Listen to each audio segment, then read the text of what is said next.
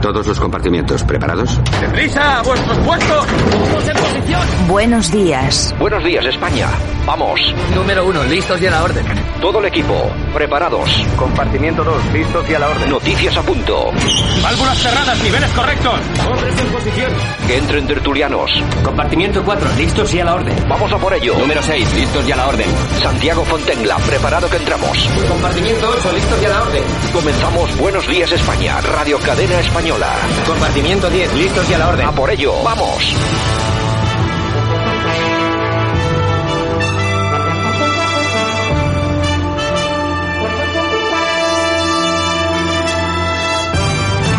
Buenos días España, 14 de enero 2021. Aquí estamos de nuevo con estos 60 minutos en los que vamos a intentar llevar toda la información hasta vuestros hogares, hasta vuestros coches, vuestros lugares de trabajo, vuestros lugares de ocio, allá donde estéis, porque ya sabéis que aparte de escuchar esto en directo, también se puede hacer después en podcast. Saludos a todos. Sanidad registra hoy 38.869 nuevos casos de COVID y la incidencia acumulada se dispara a los 492. La cosa está muy seria. Galicia, La Rioja, Navarra, Cantabria, Murcia y Extremadura adoptan restricciones ante el aumento de casos. Marlasca confía en que en breve plazo se recuperará la normalidad y destaca la coordinación en el temporal que ha azotado sobre todo a Madrid. Nosotros que vamos a ir con todas nuestras secciones, Javier Muñoz en la técnica, yo soy Santiago Fontenla, comenzamos, adelante.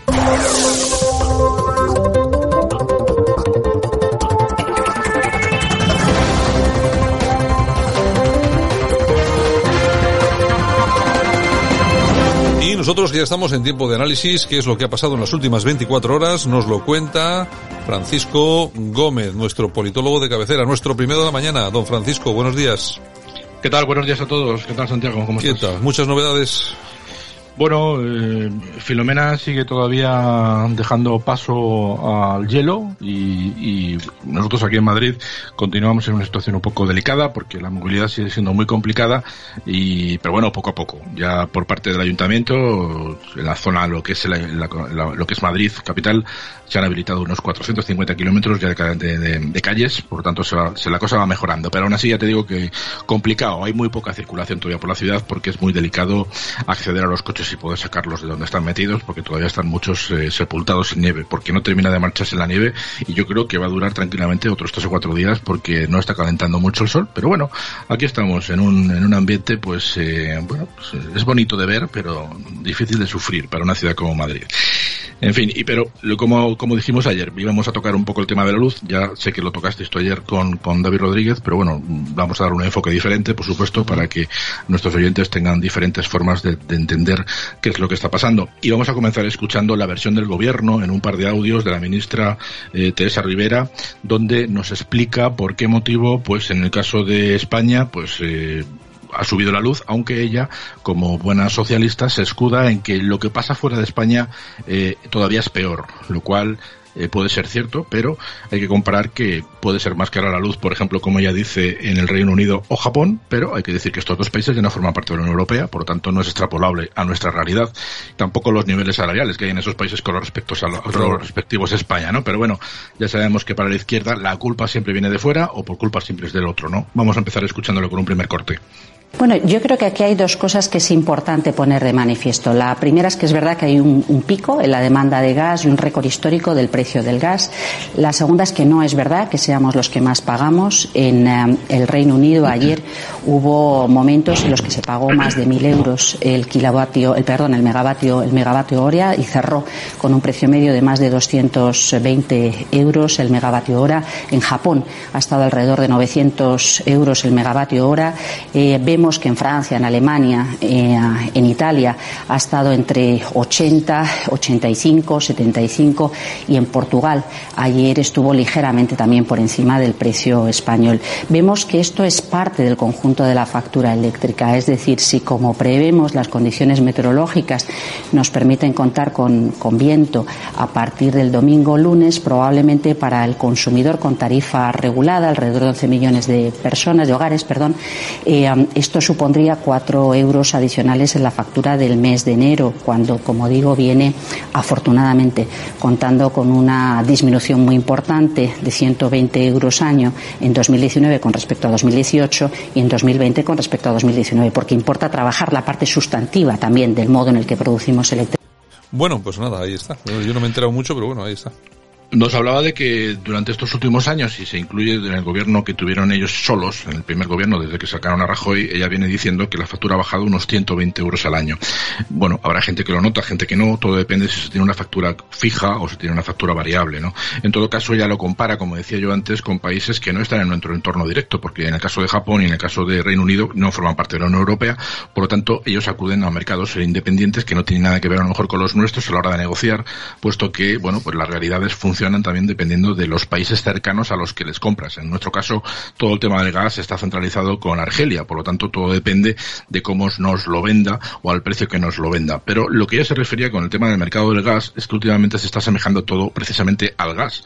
Y quiere decir que a veces pagamos luz a precio de gas y el gas ahora mismo está a un precio muy elevado. Bueno, pues esto efectivamente son desbarajustes que a los, a los clientes, a los usuarios, pues realmente no nos tendría por qué afectar, pero bueno, se aprovechan en lo que ellos llaman el mercado mayorista y ahí pues, se paga el agua en el caso de las hidroeléctricas a precio de cava, como dicen algunos, y se, producen, se aprovechan los saltos eh, para conseguir para conseguir esa electricidad a unos precios comparándolas con el precio de, del gas y estamos hablando de agua, ¿no? En fin, como te decía, ellos siempre achacando los problemas a cuestiones ajenas a la gestión directa del gobierno. Vamos a seguir escuchando a la misma ministra porque ahora ella va a hacer hincapié en que todo es más caro porque hace más frío. O sea, como ves, pues eh, son una forma de justificarse de una forma bastante peregrina, pero es la única salida que tiene como, como ministra. Yo creo que estamos en un momento de, mm, de preocupación, de tensión, de precios altos por, eh, por, cómo funciona el mercado, porque se dan unas condiciones meteorológicas y de demanda que están batiendo récords, tanto en demanda de gas como en demanda eléctrica en España, en Portugal, y demanda de gas a nivel mundial. Estamos todavía muy, muy lejos, afortunadamente, de los precios máximos en el Reino Unido o en Japón, pero sí es verdad que se ha producido un pico muy importante y aunque sea coyuntural es un motivo de, preocupación.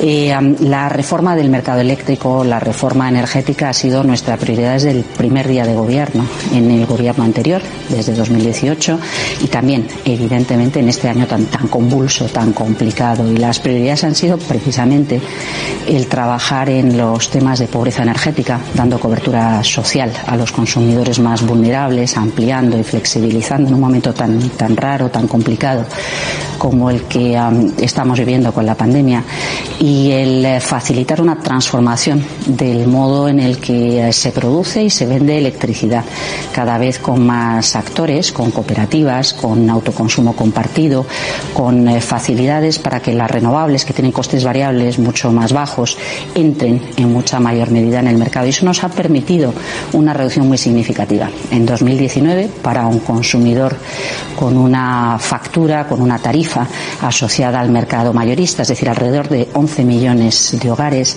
se produjo una reducción de 120 euros al año con respecto a la factura que habían pagado en 2018 y en 2020 otros 120 euros adicionales con respecto a la factura de 2019. Pero esto no nos impide que se puedan producir picos como este. Por eso debemos concentrar todavía nuestros esfuerzos en ver qué más cosas podemos hacer dentro, evidentemente, del marco europeo. Y ese es un compromiso de gobierno con nuestros socios de Podemos. Todavía mm, podemos eh, tener enfoques distintos con respecto a cuáles son las medidas más adecuadas para seguir trabajando en, em, en esa profundización, en esa estabilización y predictibilidad de, em, de las eh, distintas alternativas, pero, pero es, es obvio que tenemos que seguir trabajando en ello. Sí, Francisco. Ella habla de pobreza energética. Yo me van a permitir ustedes que les diga que la pobreza energética como tal no existe. Existe la pobreza.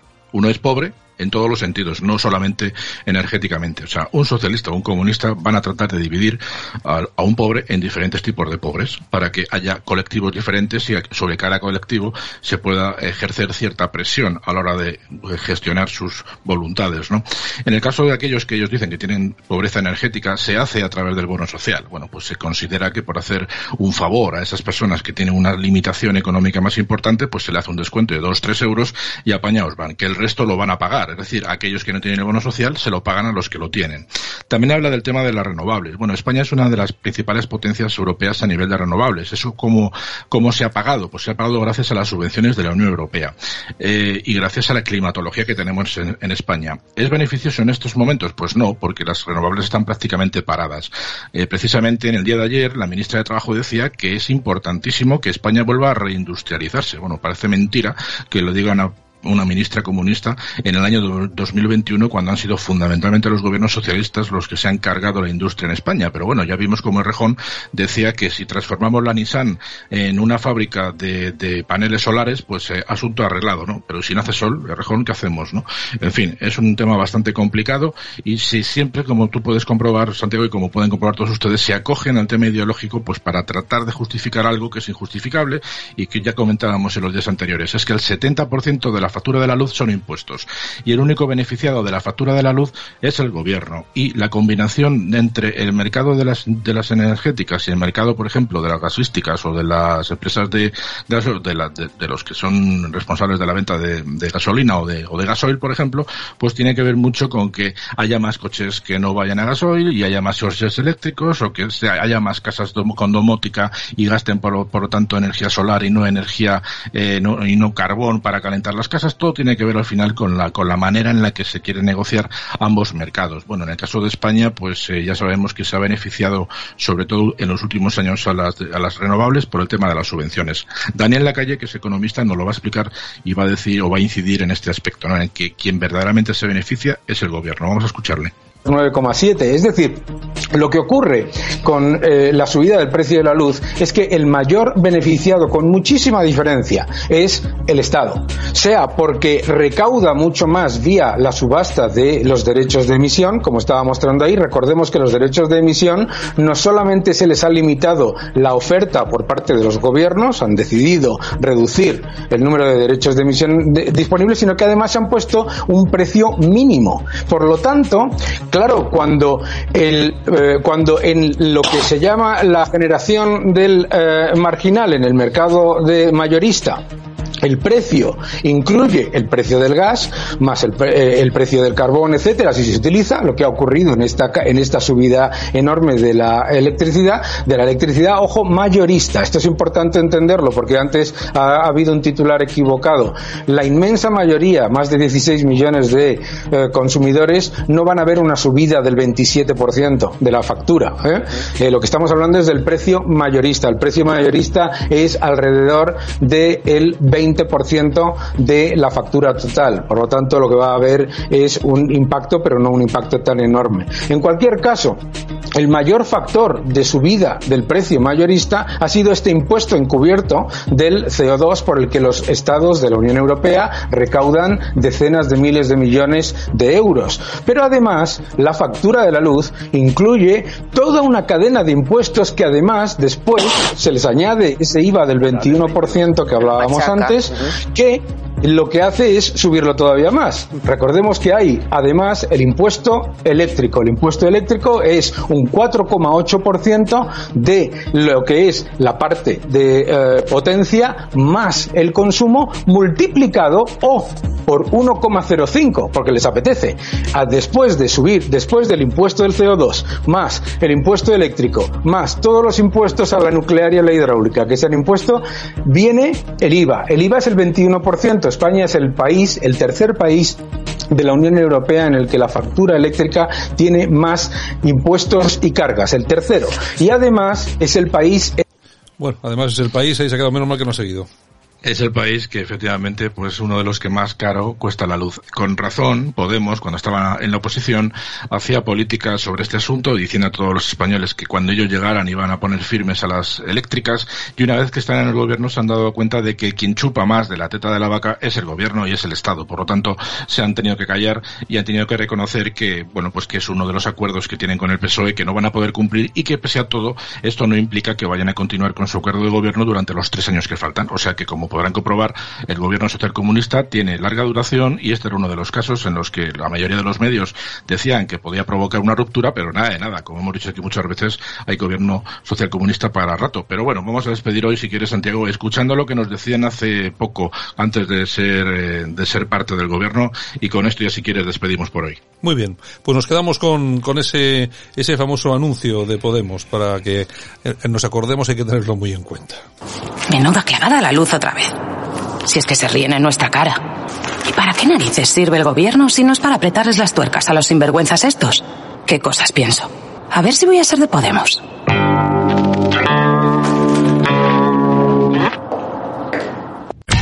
Escuchas Buenos Días España. Aquí no nos callamos. Y nosotros que cruzamos el charco nos vamos hasta los Estados Unidos. Ahí está nuestro amigo y compañero Daniel Bryan García Padilla. Daniel, ¿qué tal? Buenos días. Hola, buenos días. Eh, un saludo desde el muy movido país de Estados Unidos, que como dices tú, no salimos de una para entrar en otra. Bueno, ya sabes cómo son estas cosas. Bueno, vamos a ver, eh, Daniel, que tenemos poquito tiempo. Impeachment, el luz verde en la votación de ayer, pues por muy poca diferencia.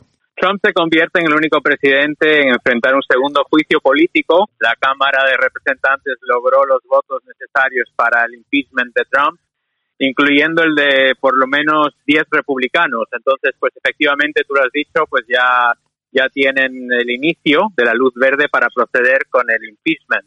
Esto lo que, que, es eh, sacarlo, básicamente. Sí, lo que pasa es que Daniel, eso tiene que ir al Senado y ahí sí que va a estar un poco más, más complicado, aparte de que esto ya se acaba y prácticamente no les va a dar tiempo.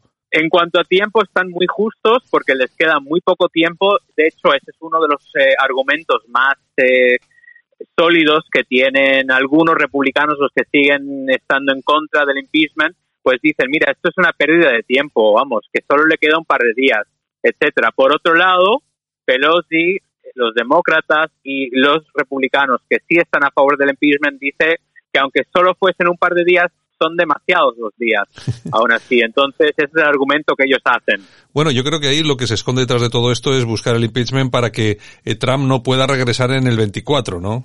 Es lo que dicen. Le acusan eh, de incitación a la insurrección por los sucesos de la semana pasada en el Capitolio, pero bueno, en realidad le están sacando Trump dice que es una casa de brujas, le están sacando ahora todos sus muertos, como decimos. Mm.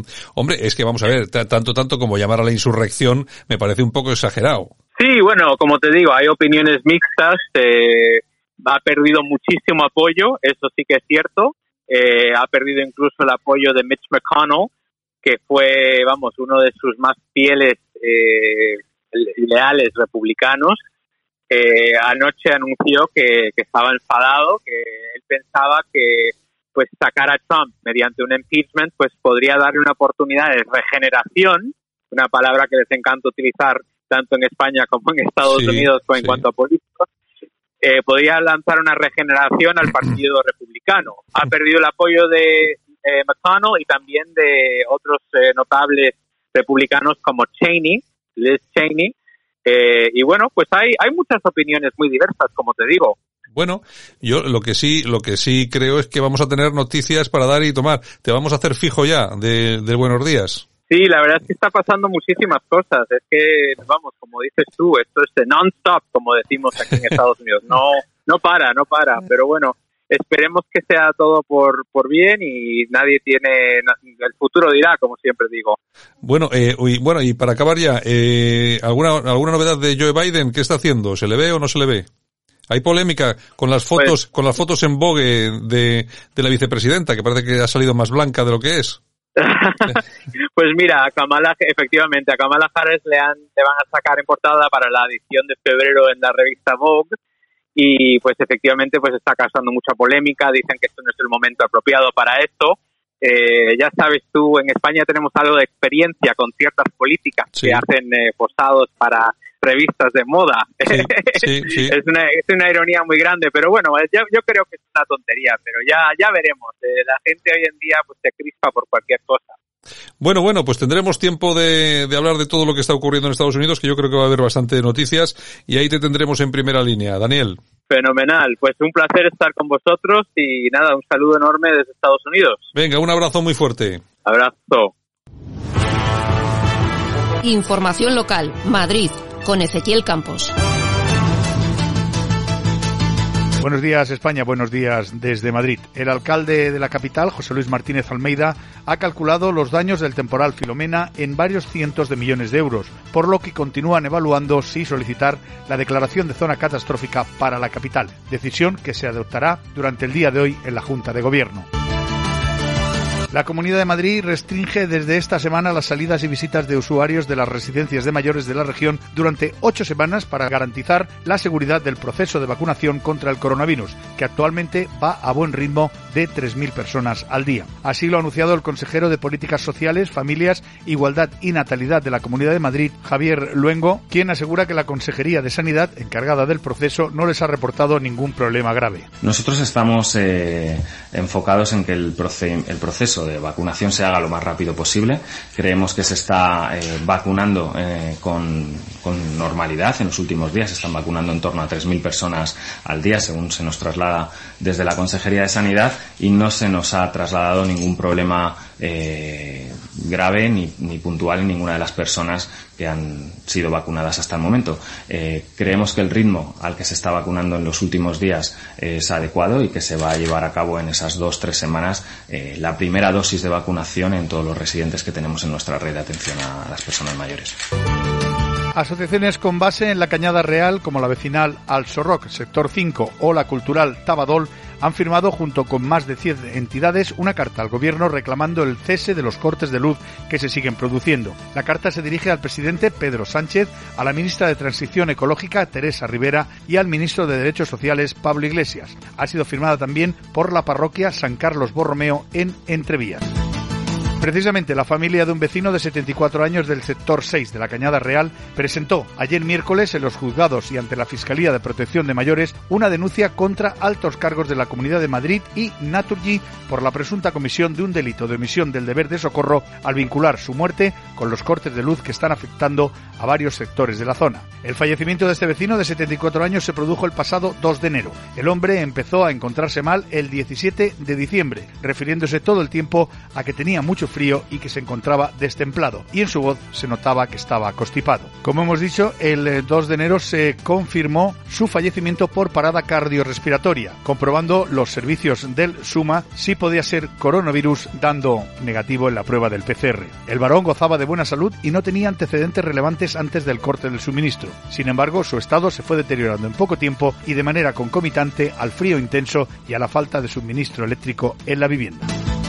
Solo nueve zonas básicas de salud de la capital tienen su incidencia por debajo de los 400 casos por cada 100.000 habitantes a 14 días, límite de la Comunidad de Madrid para establecer restricciones ante el avance del coronavirus. Estas zonas son Abrantes, en Carabanchel, Monforte de Lemos y El Pardo en Fuencarral, Vicálvaro, Villablanca en Vicálvaro, el dato más bajo de la ciudad, Embajadores en el centro, Méndez Álvaro en Arganzuela, las Calesas y Almendrales en Usera y Campamento en La Latina. Estos datos, teniendo en cuenta además la tendencia alcista de la región, abocarían a la práctica totalidad de la capital a verse afectada en la próxima revisión por las restricciones, tomando como baremo el límite actual marcado por el Ejecutivo Regional. En concreto, los siguientes distritos se verían obligados a estar restringidos en su totalidad. Retiro, Salamanca, Chamartín, Tetuán, Chamberí, Moncloa, Villa y Puente de Vallecas, Moratalaz, Ciudad Lineal, Hortaleza, Villaverde, San Blas, Canillejas y Barajas.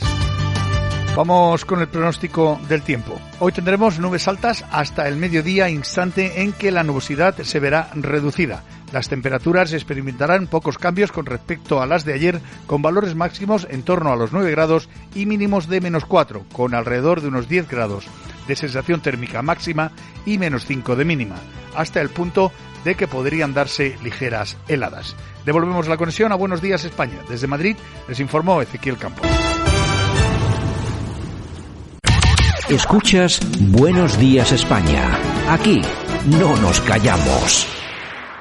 El último ejemplo lo hemos visto durante este fin de semana con miles de vehículos atrapados en las carreteras por el temporal de la nieve.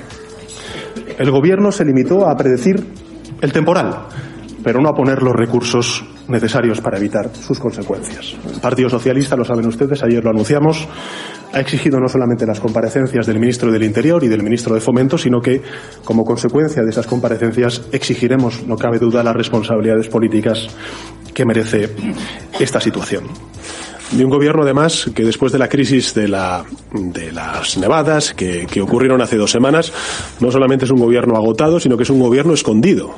¿Eh? Me gustaría empezar por ahí, me gustaría empezar por eh, una cuestión básica, elemental, de transparencia y de rendición de cuentas. Los ministros de Fomento y el ministro del Interior aún no han comparecido en el Congreso de los Diputados para rendir cuentas sobre su pésima gestión al frente de ambos departamentos en el temporal de nieve que sufrieron miles y miles y miles de ciudadanos y ciudadanas atascados como consecuencia también de la inoperancia del eh, gobierno del Partido Popular. También es un gobierno escondido, ¿eh? porque es verdad que ha, habéis sufrido, y sobre todo en esta comunidad, y ahora me refiero más a Castilla y León, el temporal de nieve, y el ministro del Interior y el ministro de Fomento todavía no han comparecido en el Congreso de los Diputados para rendir cuentas, que por cierto deberían de venir con la dimisión y el cese del director general de tráfico ¿eh? bajo el brazo a esa comparecencia cuando, cuando toque. Bueno, pues esto era el año 2000, 2018. 2018. Era el, el, presi que antes no era presi. Claro, era, es el señor eh, Pedro Sánchez, que antes no era presidente, uh -huh. cuando caían las nevadas con el Partido Popular. Pedía dimisiones. Es lo que decía, pedía dimisiones, decía que, el, decía que el gobierno estaba escondido. Claro, eh, aquí lo que habría que preguntar, señor Sánchez, ¿dónde está su ministro de Fomento y su ministro de Interior hablando de todo esto? No ha dimitido nadie. y aquí no ha dimitido, no ha dimitido ni el tato. Para, para que veamos un poco qué tipo de catadura moral tienen los políticos que tenemos ahora mismo por aquí. Ay, señor, señor. Buenos días, España.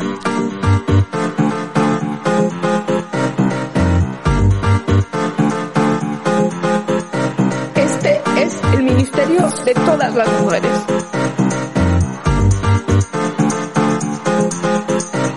En Radio Cadena Española no nos cansamos. No nos cansamos de madrugar. No nos cansamos de contar la actualidad. No nos cansamos de decir las cosas claras. En fin, que no nos cansamos de tocar los temas más importantes. No nos cansamos.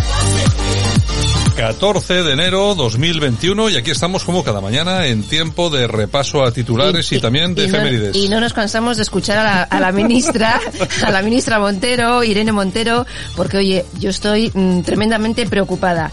Ha dicho que las mujeres tienen derecho a tumbarse en el sofá para ver una película. Estoy preocupadísima porque yo vivo haciéndolo toda la vida y no sabía que tenía derecho. Es que, oye, fíjate, es que son, pierden, la, pierden el tiempo en unas cosas que son realmente... Es horrible, es horrible. Bueno, el mundo, el CNI alertó en noviembre del posible uso de los yihadistas de las rutas de la inmigración ilegal, cosa que hablábamos ayer, ¿te acuerdas? Sí, ¿verdad? señora, sí, señora, me acuerdo perfectamente. Aquí da igual que avisen que no. Bueno, una investigación internacional desvela que Huawei penaliza a sus empleados chinos por relacionarse con occidentales. Te explico. La compañía mantiene una política de recursos humanos que penaliza a los empleados chinos que se casen o mantengan relaciones con personas occidentales. bueno, es un gobierno comunista. Eh, es el gobierno, el gobierno, chino, tampoco vamos a Luego pedirle... los occidentales compramos sus teléfonos. Luego nos llevamos nosotros, a nosotros ya nos mandan el virus. Nos Somos mandan, más tontos. Nos, nos mandan, y nos mandan eh, su, ¿cómo es? Como el, no sé cómo se llama esto de los chinos que se compra ahora. En fin, bueno, da, da señor, igual. señor, señor. En fin, voz populi. Exteriores se encarga la hermana del ex portavoz de Podemos e hija de la exministra socialista Ángeles Amador un informe LGTB por 15.000 euros. Ocho meses de trabajo y Ana Bustindui pues embolsa ese dinerito. Pues quien- Todo queda en casa. Ocho, ocho meses, pues a 2.000 euritos al mes por hacer un informe que habrá que ver las páginas que tiene, pero será básicamente todo un copia-pega. Pues ya ves, oye, aquí haciendo favores a Y los claro, amigos. Y siempre las cifras mágicas. Recuerden todos nuestros oyentes, Mm. todos siempre Vayan sumando. que no pasa de 15.000. ¿Saben. ¿Saben por qué no? Porque si no pasa de 15.000 No hay que justificar. No hay que justificar. Exactamente, exactamente. Como la canción de ayer de Objetivo Birmania. Los amigos de mis amigas son mis amigos. Pues esto igual. En fin, y el ministro Illa, oye, que ha hecho campaña y dice contra el frío y todas estas cosas, que hay que comer mucha fruta y ponerse más ropa. Claro, hay que Oye, ponerse- se queda más ancho que Hay que largo. ponerse 7 pantalones y 14 chamarras para Sí, sí, sí. chupas. No sé mo- cómo se llama. No sé cómo, oye, no sé cómo se dice en el resto de España Aquí de- se dice chupas. Aquí se dice chamarra, chamarra. Sí, chamarra. La, la chamarra. Cha- sí. Vamos a poner una chamarra, eh, Nevada, con sol y nevando. Pues vamos, vamos. Sí. Y a comprar fruta. Si tienes dinero, porque habrá gente que no tenga dinero ni Eh, para comprar ¿cómo, fruta. ¿Cómo lo sabes? En fin, news.es. Las víctimas de la presión hospitalaria. Peligra mi operación de tumor maligno por falta de camas en la UCI. Se llama Cío, tiene 47 años y cáncer de riñón. Su operación estaba prevista para el día 20, pero no sabe si se va a realizar todavía o no. O Pues sea, mira cómo están las cosas. en fin, la dialéctica nacional. No hay dinero para pymes, pero los partidos políticos recibirán 55 millones de euros. Familias en paro, colas del hambre, todas esas cosas, pero dinero para los políticos sí que hay, ¿eh? Dinero siempre, aparte de los iPad nuevos todos los años, claro. Exactamente, entre otras muchas cosas.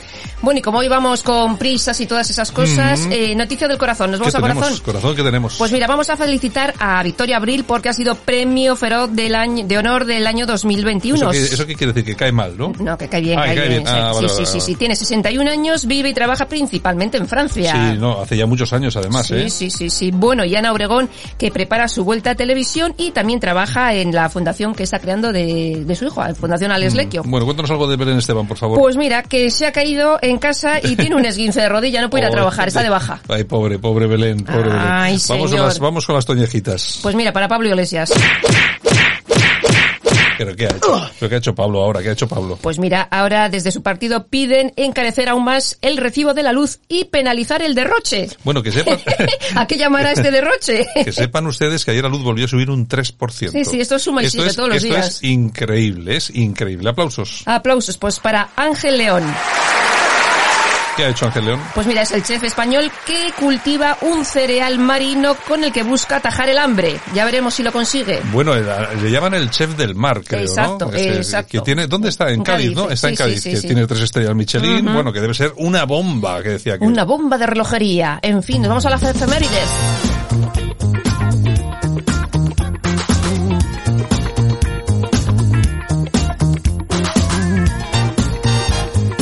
Bueno, eso es el pavo real de José Luis Rodríguez. ¿Por qué lo ponemos hoy? Pues mira, porque tal día como hoy del año 1943 nace en Caracas, cumple 78 años. Cantante, actor, empresario y productor que comenzó su carrera a finales de los años 50, luego los 60 pues compagina la música y las telenovelas. Sí, sí, las telenovelas, hizo bastantes, ¿no? Sí, sí, sí, sí y luego comienza su carrera en solitario de la mano del compositor Manuel Alejandro. Eh, en España ha sido un pelotazo desde los años 80, cantó en la Casa Blanca para Reagan. Sí, bueno, y es, es absolutamente crítico con el régimen de Maduro. ¿eh? Exactamente.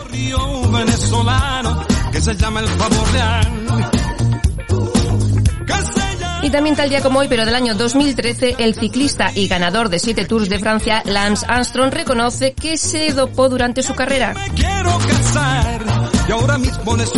Y tal día como hoy del año 1973, Elvis Presley lleva a cabo el primer concierto de la historia transmitido vía satélite. Y tal día como hoy, pero del año 1965, nace Tony Cantó, cumple 56 años. ¡Felicidades! Hombre, Tony, diputado de Ciudadanos. Efectivamente. Y también tal día como hoy, pero del año 1941, nacía la actriz Faye Dunaway, cumple 80 años. Una ganga en casamiento.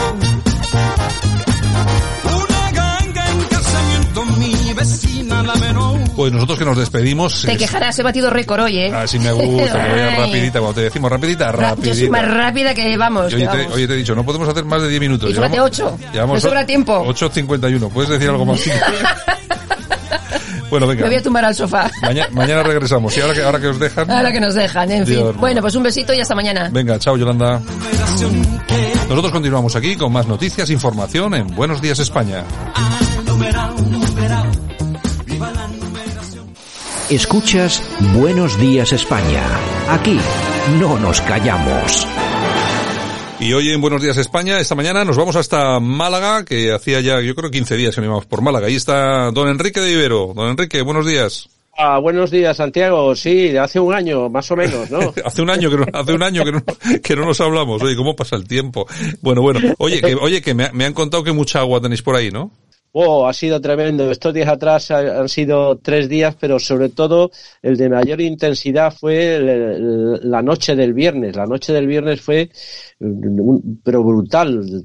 Cayó aquí en Málaga y en concreto aquí en Alaurín, donde vivo, más de 380 litros creo que, es la cifra que han dado de, por metro cuadrado, vamos, una brutalidad.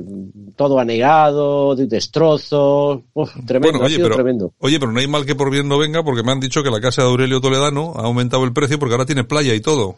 Aurelio, buenos días. Muy buena.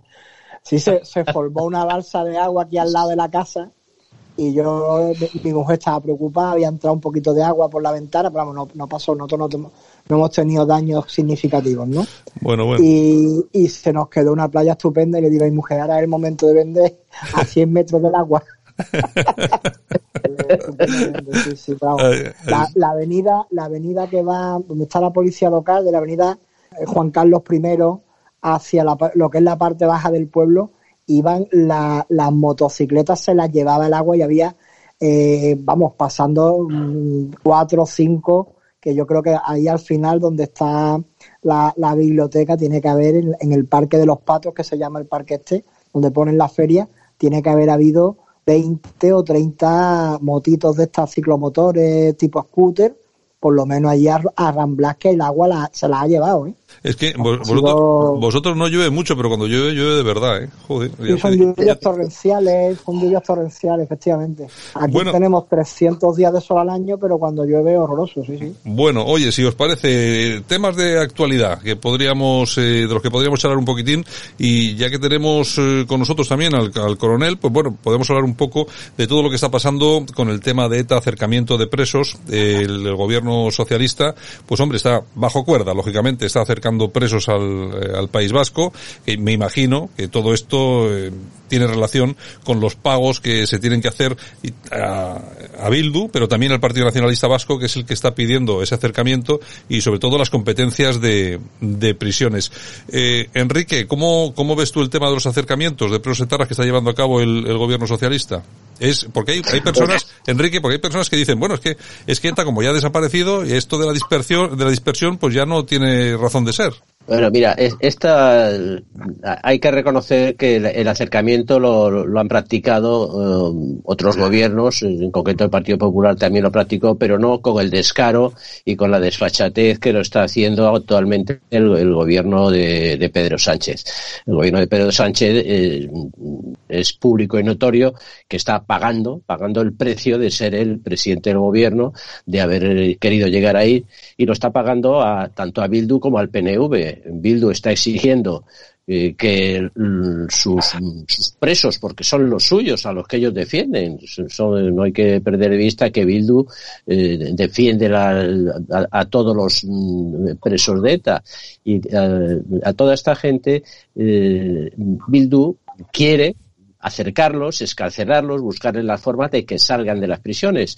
Pero es que por otro lado el PNV está atacando también al gobierno, haciéndole exigencias y haciéndole que ceda en el tema de las competencias eh, eh, penitenciarias, las competencias penitenciarias que Cataluña sí las tiene cedidas, cosa curiosa, y en cambio el País Vasco mm, no las tiene cedidas y están detrás de conseguir. El día que consigan eso, el mm, dejar a los presos eh, ya no acercarlos, sino ponerlos dentro de la, del, digamos, del territorio vasco, eh, pues pasará como ha pasado en Cataluña con el tema de los, mm.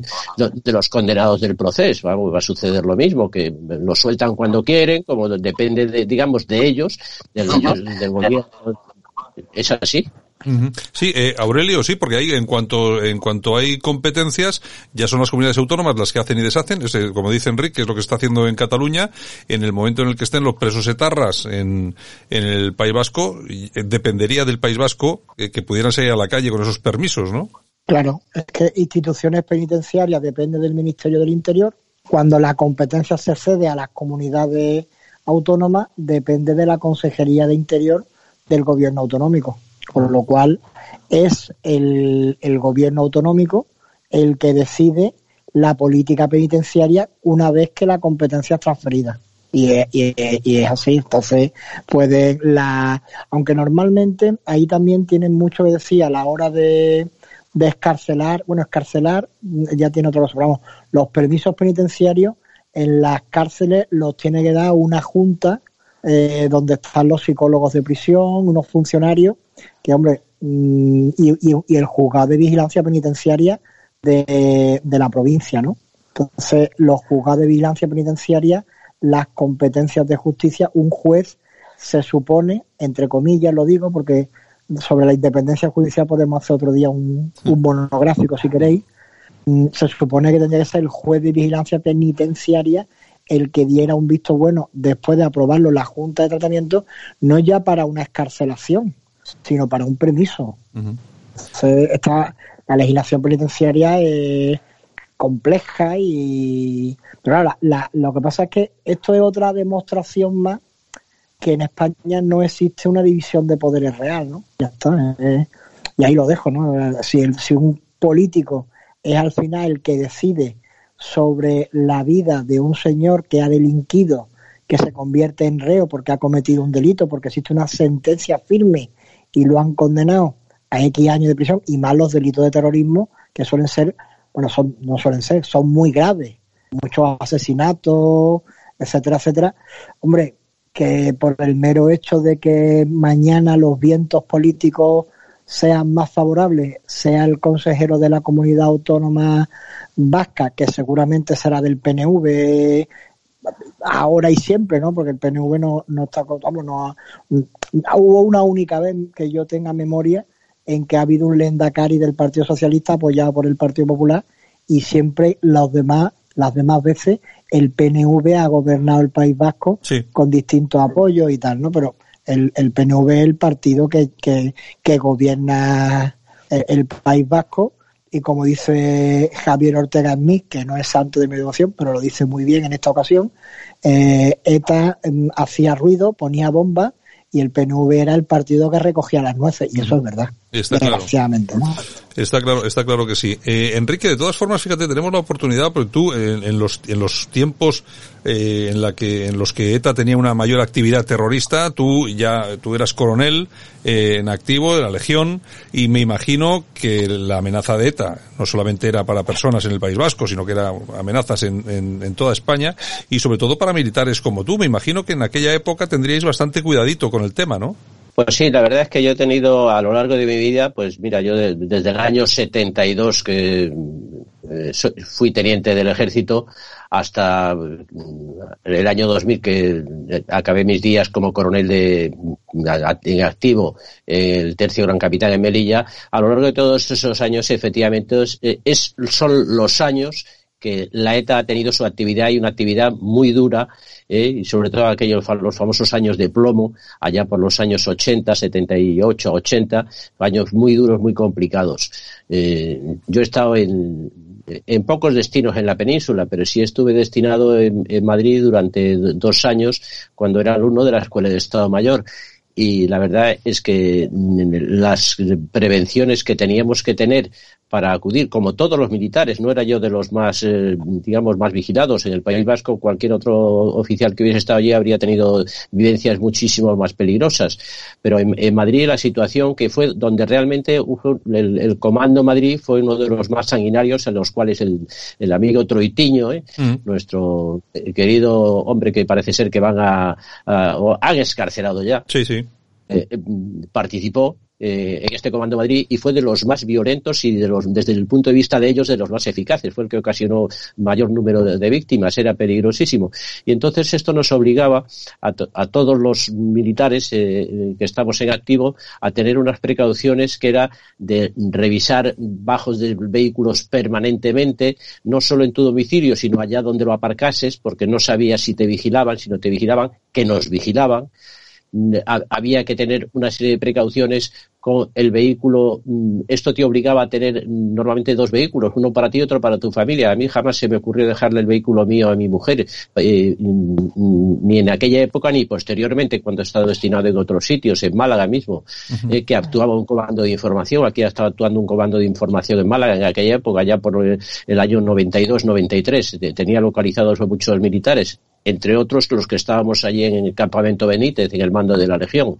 Eh, pues todo esto te obligaba a decir, bueno, yo no le puedo dejar el vehículo mío a mi mujer porque mi vehículo puede estar localizado y es una aplicación que tengo que tener. No puedo ir en mi vehículo con mi mujer y con mis hijos porque mm, puedo ser, digamos, víctima de un atentado. O sea, siempre te obligaba a una serie de, preocupaciones, a unos cambios de horario, cambios de, entrada eh, que teníamos en Madrid en concreto en la Escuela de Estado Mayor, no teníamos un horario fijo, lo adelantábamos una hora, lo retrasábamos media hora, andábamos con unos cambios que te volvías loco porque eso te obligaba en una ciudad como Madrid eh, y, muchas personas que vivíamos fuera, pues eh, el trastoque que, que teníamos era tremendo.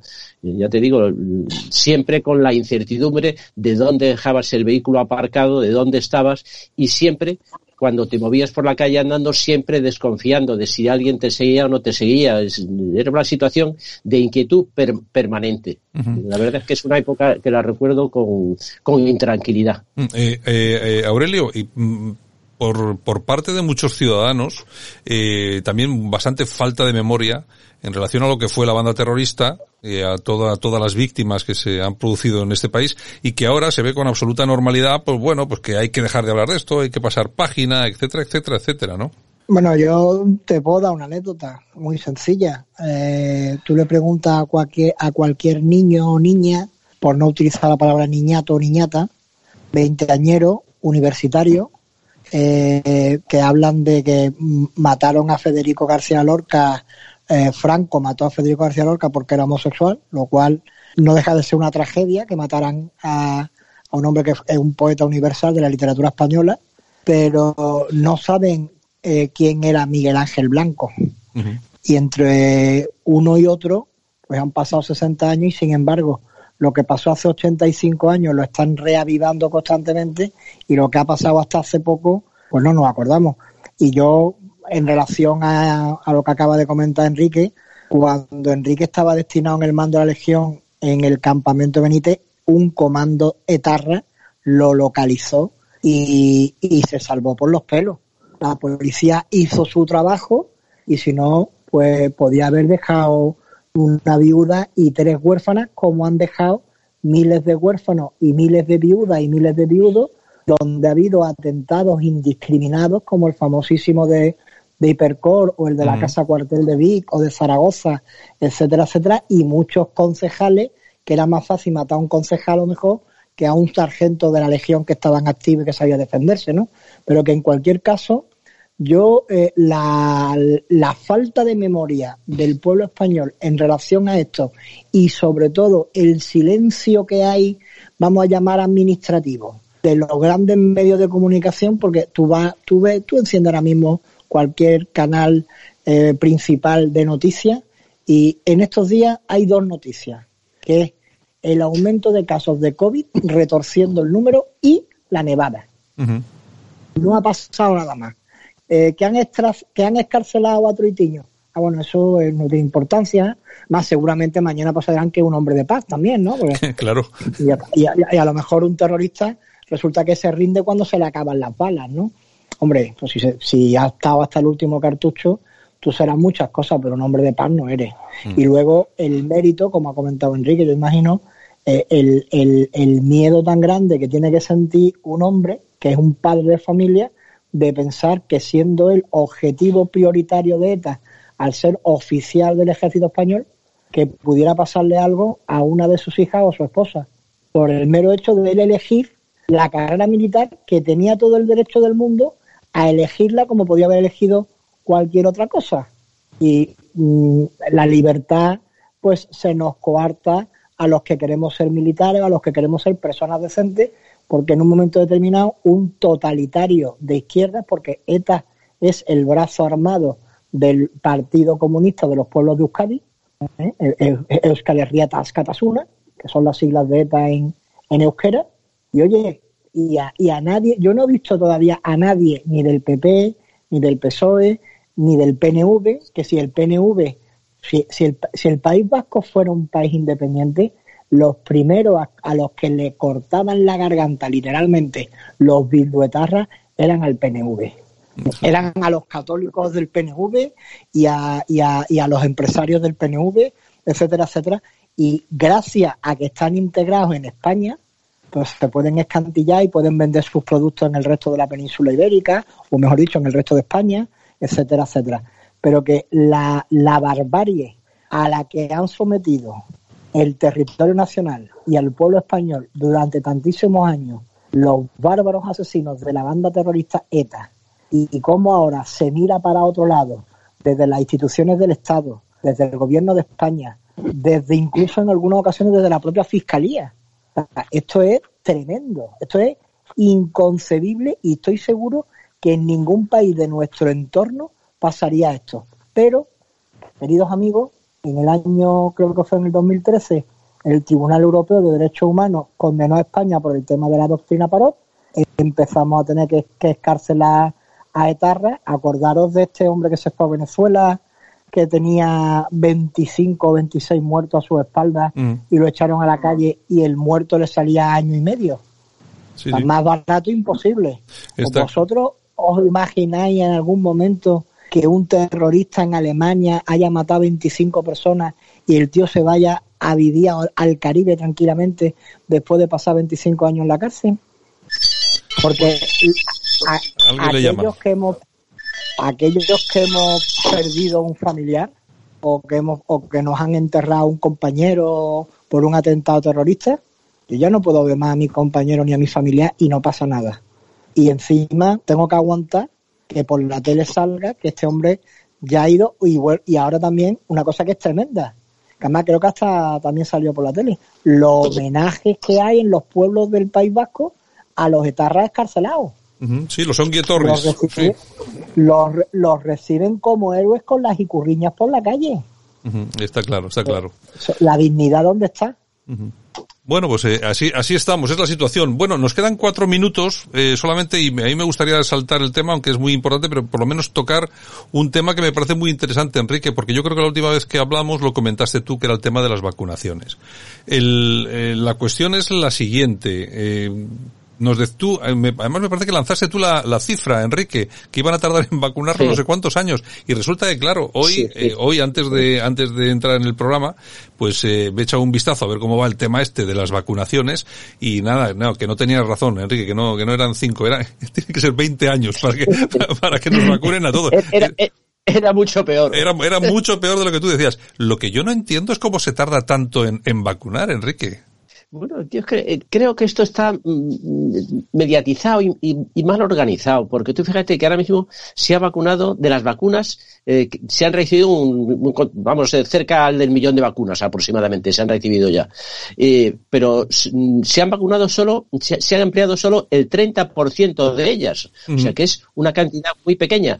Todos están muy preocupados con conservar vacunas, las autonomías le echan la culpa al gobierno central, el gobierno central dice que es una competencia de las autonomías, que ellas no son capaces de vacunar, por otro lado hay la lucha esa dentro de las eh, distintas autonomías que no quieren darle eh, participación a la, eh, digamos, a la sanidad privada, hay una, una lucha en decir que no, no, no, esto lo podemos hacer solo con los medios de la sanidad pública. Eh, eh, cuando empezó la pandemia también se empeñaron mucho en que la pandemia solo eran los hospitales públicos, hasta que al final se dieron cuenta que todos los hospitales, ya sea públicos o privados, tenían que participar en solucionar el problema, como se hizo al final.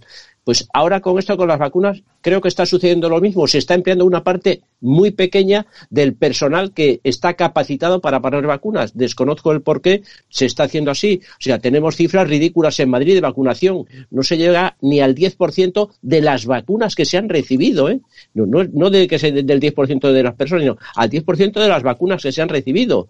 La comunidad que va mejor es Asturias y Andalucía posteriormente. Eh, Madrid va hecho un desastre. O sea, en total ahora mismo en España se han vacunado aproximadamente el 1% de la población. nos metemos mucho después con Estados Unidos y con Trump, pero en Estados Unidos ya se ha, se ha vacunado más del 3%. Y no te digo nada del Reino Unido. El Reino Unido ya ha pasado al cuatro y pico por ciento. O sea que hay países que van mucho más deprisa que nosotros. En España hay una lucha esa de interés entre lo público, lo privado. Eh, yo no quiero ceder, no quiero que vacunen los de la, privada porque entonces van a decir que lo público no funciona. Hay unas luchas de intereses ahí que está retrasando todo esto. eh, Aurelio, vamos a ver, aquí tenemos cifras que son, eh, como dice Enrique, realmente ridículas.